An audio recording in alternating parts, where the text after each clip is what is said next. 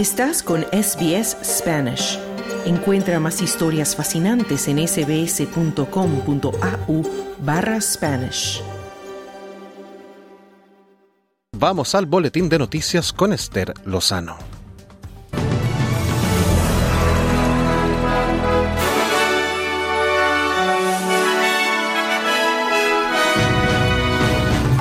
El gobierno de Queensland anuncia un nuevo paquete turístico para incentivar a los viajeros a regresar al Estado. El grupo militante Estado Islámico se atribuye la responsabilidad de las dos explosiones que mataron a casi 100 personas en Irán. Y la justicia argentina emite un nuevo fallo para suspender una reforma laboral decretada por el presidente Javier Milei. Estos son los titulares del viernes 5 de enero.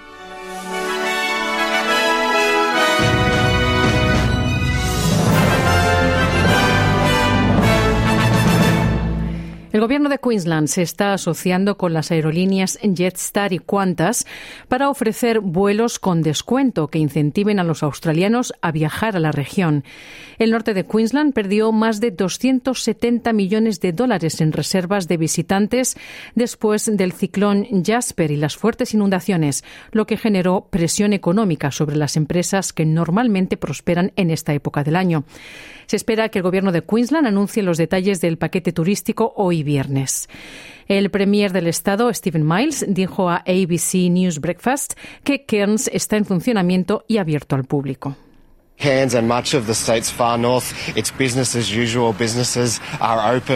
En Cairns y gran parte del extremo norte del estado todo sigue igual, los negocios están abiertos. Desafortunadamente aquí no hay el número de visitantes al que estamos acostumbrados. Esta es la temporada alta, la temporada alta de turismo y es por eso que nuestro enfoque hoy, nuestro anuncio de hoy es atraer más visitantes a Cairns y al extremo norte del estado, decía el premier de Queensland. Y como anunciábamos en titulares, el grupo militante Estado Islámico se ha atribuido la responsabilidad de las dos explosiones que mataron a casi 100 personas en Irán. Las explosiones fueron detonadas en medio de una multitud durante un acto en memoria del alto comandante iraní Qasem Soleimani, quien fue asesinado por un dron estadounidense en 2020. En una declaración a Telegram, el grupo militante afirmó que dos de sus miembros estaban entre la multitud cuando detonaron los cinturones explosivos que llevaban. Los medios estatales iraníes informan que las autoridades de Irán están convocando protestas durante los funerales de las víctimas. us. Y el secretario de Estado de Estados Unidos, Anthony Blinken, está realizando otra visita a Medio Oriente mientras aumentan los temores de una escalada en los conflictos regionales tras los recientes ataques. El secretario de Estado visitará Turquía, Grecia, Jordania, Qatar, Emiratos Árabes Unidos, Arabia Saudita, Israel, Cisjordania y Egipto durante su extenso viaje a Oriente Medio. Las preocupaciones de Estados Unidos sobre la escalada del conflicto regional han aumentado después de los recientes ataques en el Mar Rojo y las crecientes tensiones entre Israel y Hezbollah en el Líbano. El portavoz del Departamento de Estado, Matthew Miller, habló con los periodistas sobre la visita. The risk is real, the concern is high. It has always been real and the concern has always been high and that's why el riesgo es real, la preocupación es alta. Siempre ha sido real y la preocupación siempre ha sido alta. Y es por eso que el ritmo de actividad que han visto en esta administración para tratar de reducir el riesgo de una conflagración regional generalizada también ha sido alto desde el principio. Ha habido una serie de acontecimientos desde el 7 de octubre y cada uno de ellos aumenta el riesgo de una mayor escalada y nuevos conflictos. Y es por eso que se nos ha visto intentar adoptar un enfoque mesurado, decía el portavoz del Departamento de Estado de Estados Unidos. Y seguimos en ese país porque el fiscal estadounidense Ben Chu dice que los documentos judiciales publicados que revelan asociados vinculados a Jeffrey Epstein afectarán la reputación de varias figuras de alto perfil. El difunto financiero era un delincuente sexual condenado acusado de abusar de una serie de niñas menores de edad. En 2019, Epstein fue arrestado por cargos de tráfico sexual, pero se suicidó antes de poder enfrentar un juicio. El expresidente estadounidense Bill Clinton se encuentra entre las más de 150 personas mencionadas en una demanda presentada por Virginia Giuffre, una de las acusadoras más destacadas de Epstein. El abogado Ben Chu, con sede en Boston, representa clientes en casos complejos de litigios comerciales y habló con Channel 9. Bad news for them in terms of their reputation. It's it's always a bad day when your name is associated with Jeffrey. Son malas noticias para ellos en cuanto a su reputación. Siempre es un mal día cuando tu nombre se asocia con Jeffrey Epstein, pero como señala uno de sus comentaristas, no está del todo claro que existan implicaciones legales, decía el abogado. También comentó sobre si cree que tendrá algún impacto en la apelación de la sentencia de 20 años de la sociedad de Epstein, Ghislaine Maxwell. No tendrá ningún efecto en la apelación, pero si la apelación tiene éxito y el tribunal la devuelve para el nuevo juicio, cualquiera de las partes podría utilizar la nueva información que está saliendo y la información que saldrá en el futuro, decía el abogado Chiu y un estudiante de sexto grado ha muerto y otros cinco han resultado heridos después de que un joven de 17 años abriera fuego en una escuela en el estado estadounidense de Iowa. La policía dice que encontraron al sospechoso, el estudiante Dylan Butler, de 17 años, muerto con aparentes heridas de bala autoinfligidas. Este es el segundo tiroteo en una escuela en Estados Unidos en lo que va de año, pero la primera víctima mortal. Mitch Morbett, subdirector de la División de Investigación Criminal de Iowa, habló con los periodistas.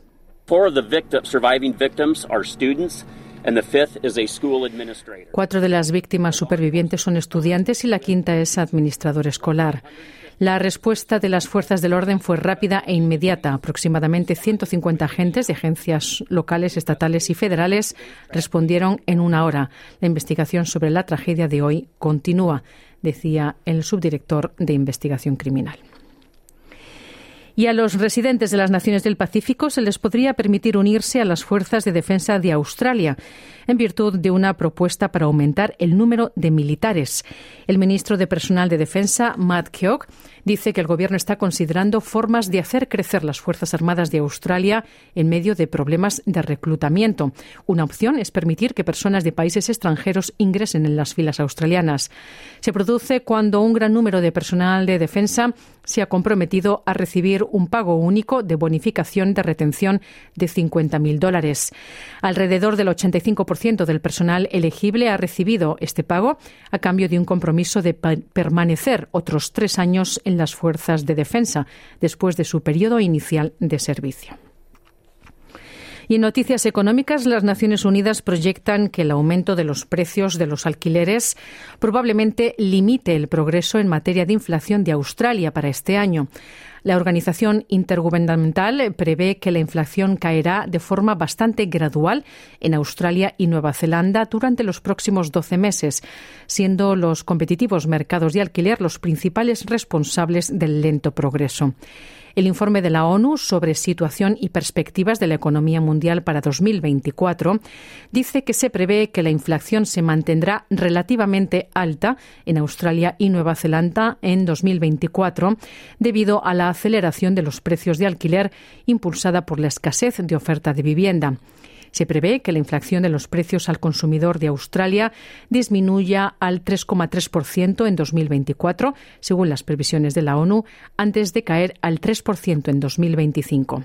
Anualmente la inflación de Australia creció un 5,4% hasta el trimestre de septiembre, frente al 6% en el trimestre de junio y los trabajadores de la red eléctrica de Nueva Gales del Sur irán a la huelga exigiendo mejores salarios, lo que afectará a las operaciones del gigante de infraestructura Transgrid en todos los ámbitos. Los miembros del Electrical Trades Union en Nueva Gales del Sur, en Transgrid, comenzarán la huelga a partir de hoy viernes, retrasando el mantenimiento planificado y potencialmente afectando cortes de energía. Incluirá un paro laboral de una hora para todos los miembros del sindicato, así como seis prohibiciones laborales indefinidas para el personal de la sala de control, que actúa como trabajadores críticos en el centro neurálgico de la empresa. El secretario del Sindicato de Nueva Gales del Sur y del territorio de la capital, Allen Hicks, dice que Transgrid puede darse el lujo de pagar más a sus trabajadores, pero se niega a hacerlo a pesar de tener una cartera continua de trabajos lucrativos se ha contactado a Transgrid para hacer comentarios. Y nuevos avances en la investigación de antibióticos están haciendo que los científicos europeos tengan esperanzas sobre lo que creen que podría matar incluso a las bacterias más resistentes a los medicamentos. Un nuevo estudio publicado esta semana en la revista científica Nature muestra el uso exitoso de estos antibióticos para atacar las bacterias en ratones.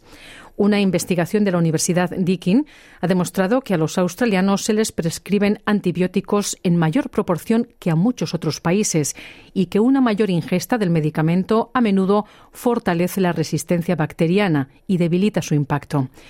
En Australia, esta bacteria en particular, Acinetobacter baumannii, infectó a más de 2.000 australianos en el año 2020-2021 y a menudo afecta a personas en unidades de cuidados intensivos.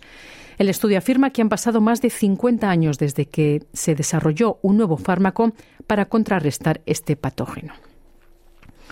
Y en Latinoamérica, la justicia argentina falló de nuevo este jueves a favor de suspender una reforma laboral incluida en un vasto decreto del presidente Javier Milei y rechazada por los sindicatos. Se trata del llamado Decreto de Necesidad y Urgencia, el DNU. La Central de Trabajadores y Trabajadoras de la Argentina, la CTA, dijo, tras conocer el fallo, que la reforma laboral es violatoria del derecho de huelga, habilita el despido sin causa y sin indemnización y pretende maniatar de pies y manos a los sindicatos.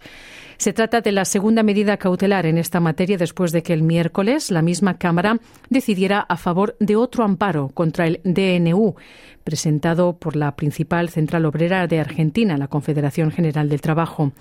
El DNU, promulgado por Milei el 21 de diciembre, entró en vigor el viernes pasado y contempla modificaciones a más de 300 normas, entre otras en materia laboral, comercial, industrial, impositiva, financiera, energética y ambiental. Se espera que el Gobierno apele estas decisiones que son provisorias hasta que se discuta la validez del DNU en el Congreso.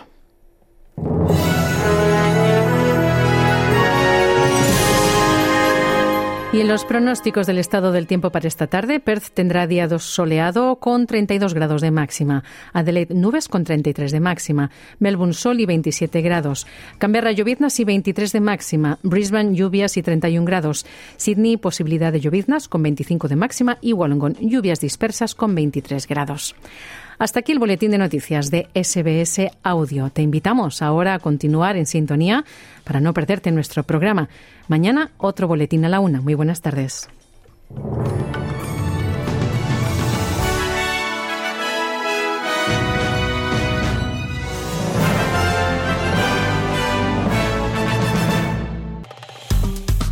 Dale un like, comparte, comenta. Sigue a SBS Spanish en Facebook.